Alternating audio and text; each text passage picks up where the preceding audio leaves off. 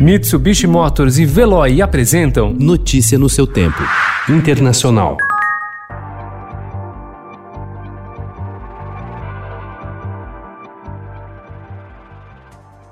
A União Europeia confirmou ontem que viajantes procedentes de países como Brasil, Estados Unidos e Rússia não poderão realizar visitas não essenciais ao bloco a partir de hoje, quando será iniciada a reabertura externa depois de meses de quarentena. A decisão tentou balancear as preocupações sanitárias, políticas, diplomáticas e a necessidade de aquecer o turismo no continente.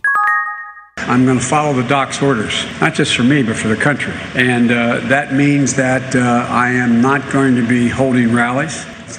O candidato do Partido Democrata à eleição presidencial de novembro nos Estados Unidos, Joe Biden, anunciou ontem que não realizará atos públicos de campanha em razão da pandemia de coronavírus, em contraste com a estratégia de seu rival republicano, o presidente Donald Trump, que ignorou o risco e realizou comícios.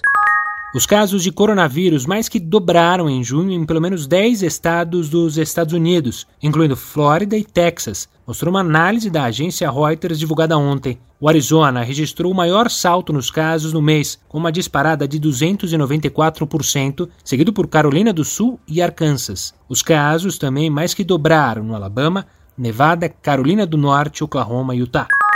Durante mais de três décadas de bonança no Chile, a classe média se tornou grande, mas nunca forte. Dívidas para completar os estudos, pagar planos de saúde e garantir aposentadorias privadas a tornaram tão frágil que, em três meses de pandemia, muitos chilenos terminarão na pobreza. Os protestos de outubro de 2019, motivados precisamente pelo descontentamento da classe média, reduziram a renda de muitos pequenos empresários e profissionais, e quando a maioria começava a se recuperar, o novo coronavírus chegou em março.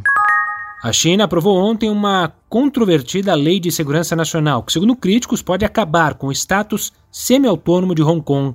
A lei entrou em vigor em caráter imediato, um dia antes do 23º aniversário da devolução de Hong Kong pelo Reino Unido à China, que ocorreu em 1 de julho de 1997 sob a condição de que o território mantivesse uma relativa autonomia. Notícia no seu tempo. Oferecimento Mitsubishi Motors. Apoio Veloy. Fique em casa. Passe sem filas com o Veloy depois.